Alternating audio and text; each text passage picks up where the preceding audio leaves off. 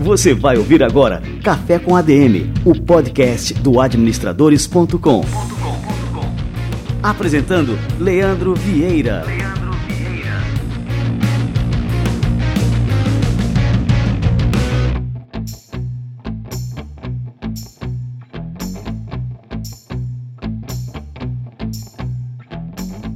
Fala galera, está no ar mais um Café com a DM, a sua dose de cafeína nos negócios. Estamos começando o nosso episódio número 142. O tema da nossa entrevista hoje será o poder da colaboração e vamos ter um bate-papo super legal sobre a importância das boas parcerias para termos sucesso nos negócios principalmente no ambiente de alto impacto, estar em um ecossistema com empresas que cooperam entre si é extremamente enriquecedor para todas, pela troca de experiência, pelo apoio mútuo, pela possibilidade de desenvolver soluções de forma mais ágil e muito mais. Por falar em boas parcerias, este episódio do Café com a DM conta com o apoio da Dell. Vocês sabiam que a Dell possui um atendimento consultivo dedicado para pequenas empresas? Os consultores de lá estão à disposição para ajudar você, empreendedor, com o que for necessário para o crescimento da sua empresa. E tudo isso em parceria com a Microsoft, responsável pelo sistema operacional Windows 10 Pro, que permite que você se concentre em administrar sua empresa em vez de sua TI.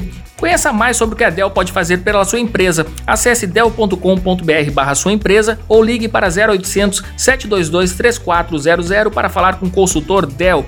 O Windows 10 Pro leva os negócios a sério.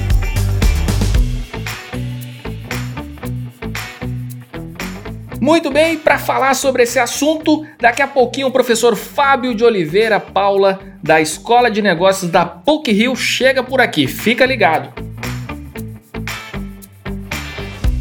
Antes disso, eu tenho uma super novidade que eu vou contar no nosso quadro Livro da Semana. Livro da Semana.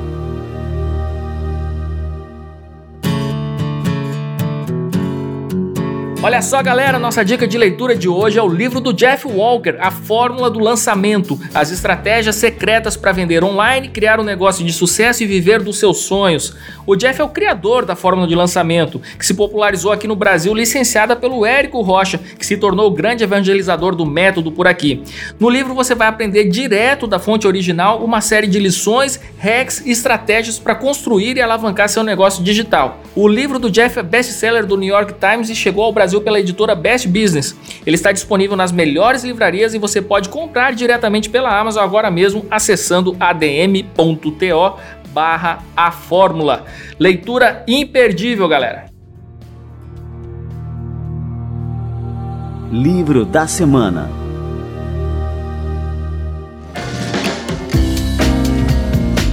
Muito bem, agora vamos receber a turma do Conselho Federal de Administração e o nosso quadro Somos ADM. Sons ADM.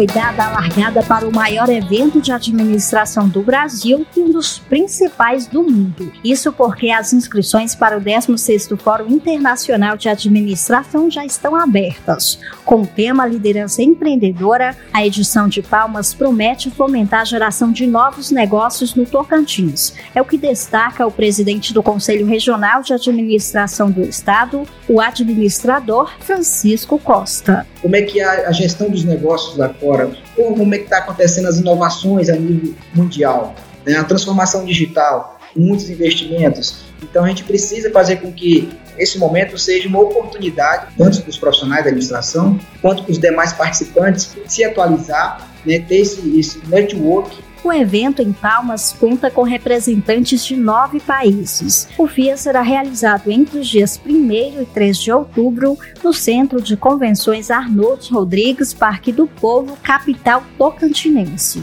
Interessados em participar do maior evento de administração podem fazer as inscrições pelo site www.fia.org.br.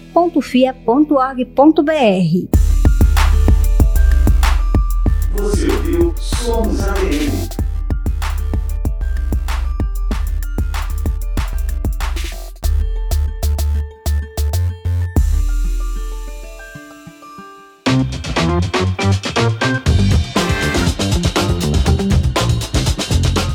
Quadro Somos ADM é fruto de uma parceria exclusiva entre o CFA, o Conselho Federal de Administração, e o administradores.com.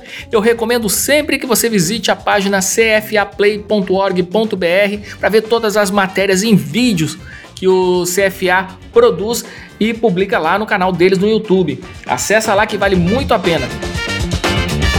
Beleza, galera. E olha só quem está chegando por aqui é o nosso amigo Fábio de Oliveira Paula. Vamos lá falar com ele.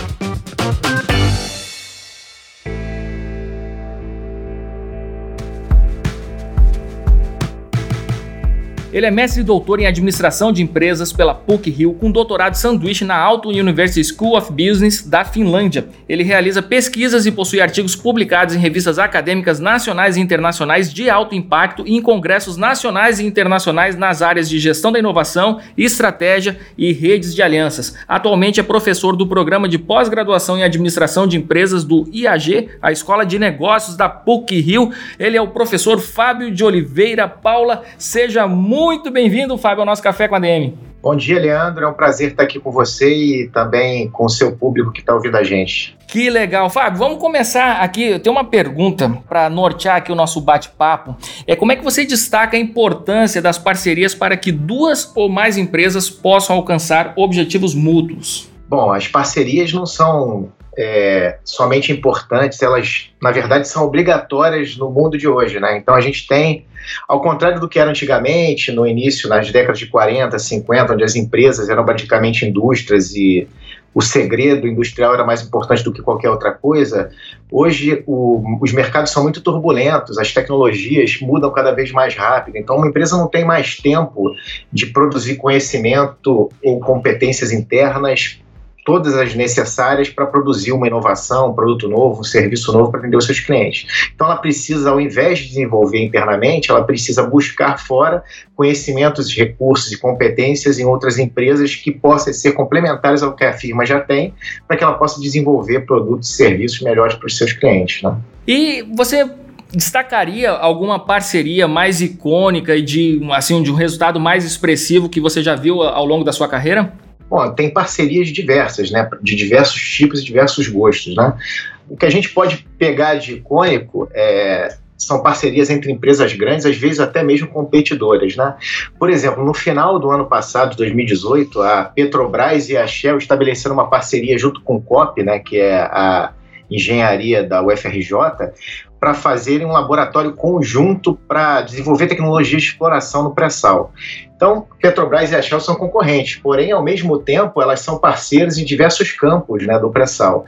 Então, para elas, em vez de gastar o dinheiro todo desenvolvendo tecnologia, é melhor elas diminuírem o risco e, e dividirem os custos e fazerem um laboratório conjunto para desenvolver esse tipo de tecnologia utilizando os conhecimentos que elas têm. Às vezes são conhecimentos comuns, mas às vezes também são conhecimentos específicos. A Petrobras tem conhecimento em exploração em águas profundas que a Shell não tem, a Shell tem outros conhecimentos também. Então, essa é uma parceria que eu diria que é icônica por ser entre competidores, né? Mas eu posso dar só um outro exemplo para ilustrar uma parceria completamente diferente entre duas empresas que a priori não teriam muito a ver, né? Por exemplo, é, que é a, a, a Pão de Açúcar e a Multiplus, né?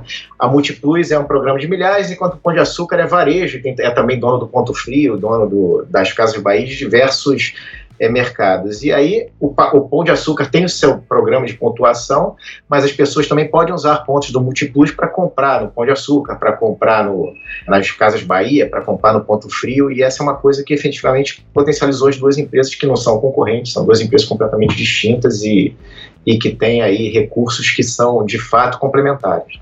Fantástico. E qual que seria, é, por exemplo, a, a postura que um empreendedor, um médio ou pequeno empreendedor deve ter ao considerar né, a questão de uma formação de uma aliança estratégica desse tipo? É porque o que a gente vê muitas vezes, é, um empreendedor ele começa o seu empreendimento e ele tem aquela, aquela noção, a noção errada, que ele tem que dominar todas as pontas do negócio para que seu negócio se desenvolva. Então, por exemplo, se ele vai colocar uma distribuidora, uma distribuidora, sei lá, de qualquer tipo de produto, ele pensa que ele deve também ter ali na, na sua distribuidora o meio de transporte próprio, ali, uma frota de caminhões, alguma coisa nesse sentido, e não necessariamente esse é o melhor caminho. Aí, o que, que ele deve levar em consideração para realmente formar uma aliança estratégica e ter realmente a noção de quão importante e do diferencial que o negócio dele pode ter quando ele forma uma aliança estratégica desse tipo? A primeira coisa é fugir dos modismos e do que talvez o teu concorrente esteja fazendo no, a princípio. Você primeiro tem que olhar para dentro para identificar quais são as suas competências principais, ou seja, em que, que seu negócio está baseado, quais são as competências que você tem e que ninguém tem, que esse é o seu diferencial. Isso é o que você tem que focar. E aí o resto você vai tentar ou ver se você eventualmente tem outras competências ou conseguir novos parceiros a partir da identificação dessa competência, a empresa tem que também definir qual é a sua estratégia. Não adianta nada a gente sair procurando parceiro sem saber a estratégia que a gente quer, porque é a estratégia que define que tipo de parceiro a gente vai procurar. Isso muda muito dependendo da estratégia que a gente escolheu.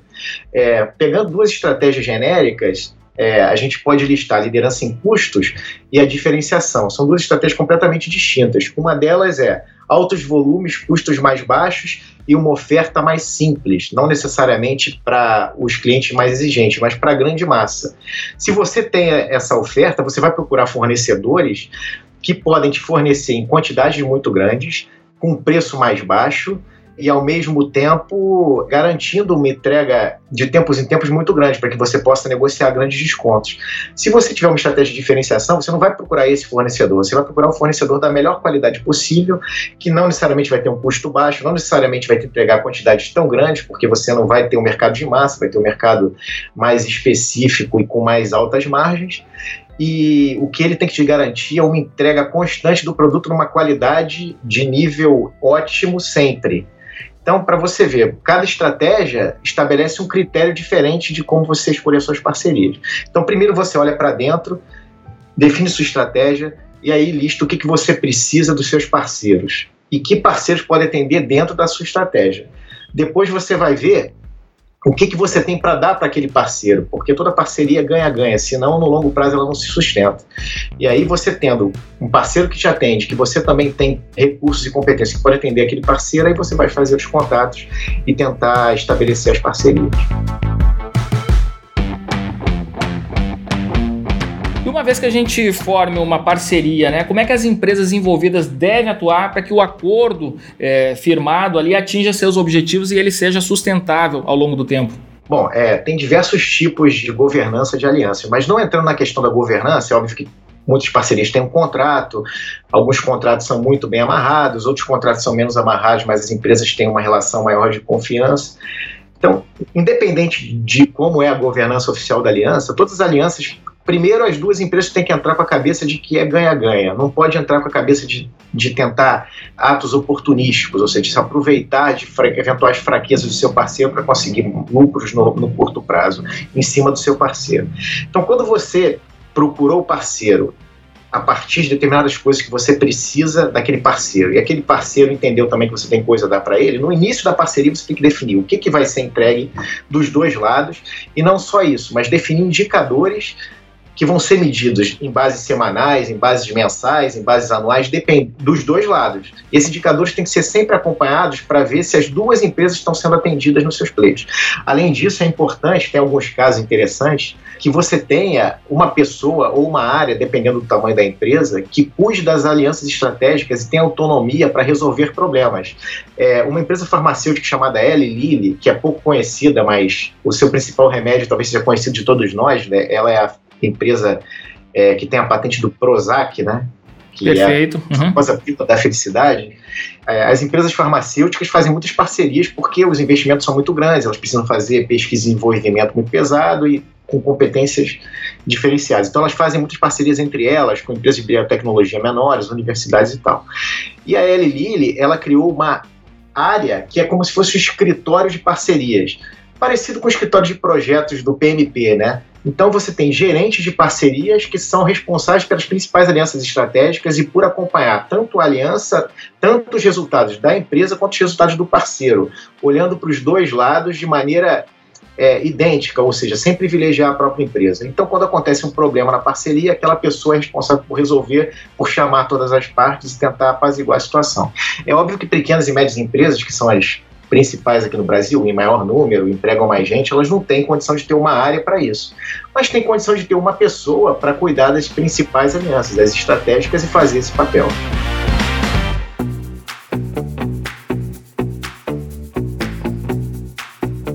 E agora indo para o assunto de tecnologia, né? A gente sabe que toda pequena empresa ela tem a necessidade de se concentrar no seu core business, né? No seu negócio principal.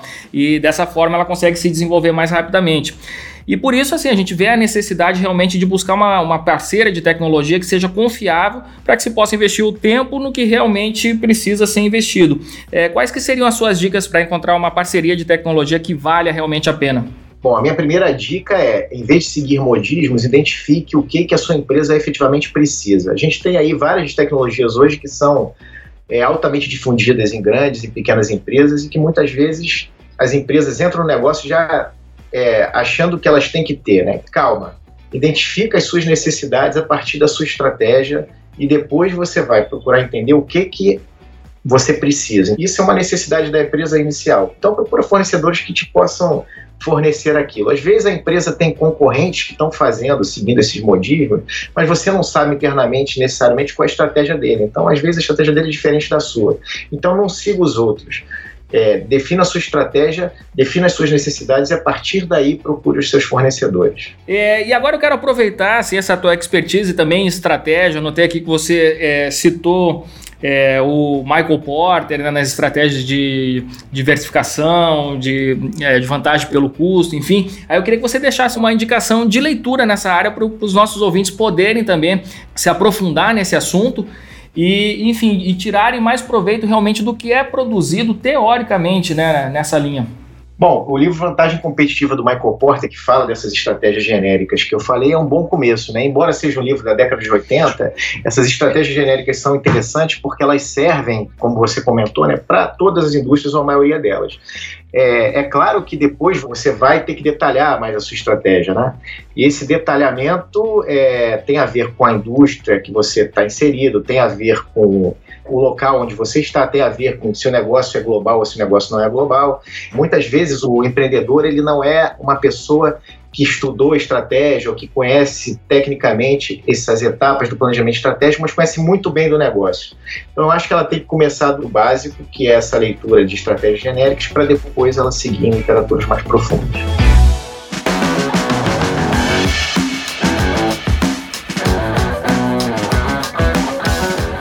Bola, professor Fábio de Oliveira Paula.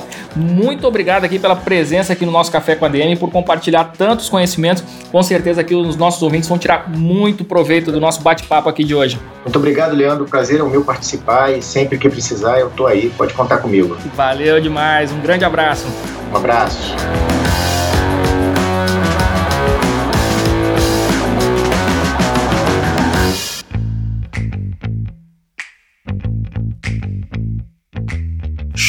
De bola, galera! É muito bom falar com quem entende e o professor Fábio de Oliveira Paula deu uma aula aqui pra gente que tocou num dos pontos fundamentais para o sucesso de todo e qualquer negócio, que é saber montar parcerias e alianças estratégicas. Tenho certeza que você aí do outro lado curtiu demais esse bate-papo de hoje e quero receber o seu feedback. Manda pra gente onde você estiver vendo essa postagem do Café com a DM, seja no Instagram, seja no Facebook, seja no LinkedIn, deixa lá o seu comentário, marca seus amigos, fala o que você está achando do nosso programa, que é fundamental que as pessoas da sua rede de contatos tomem conhecimento do conteúdo, do conhecimento que a gente gera aqui todas as semanas. Combinado, galera?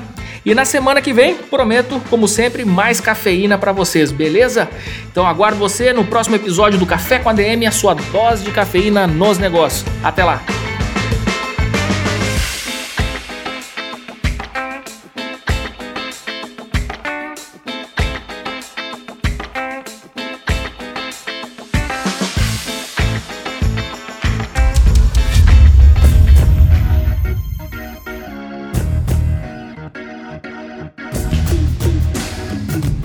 Você ouviu Café com ADM, o podcast do administradores.com.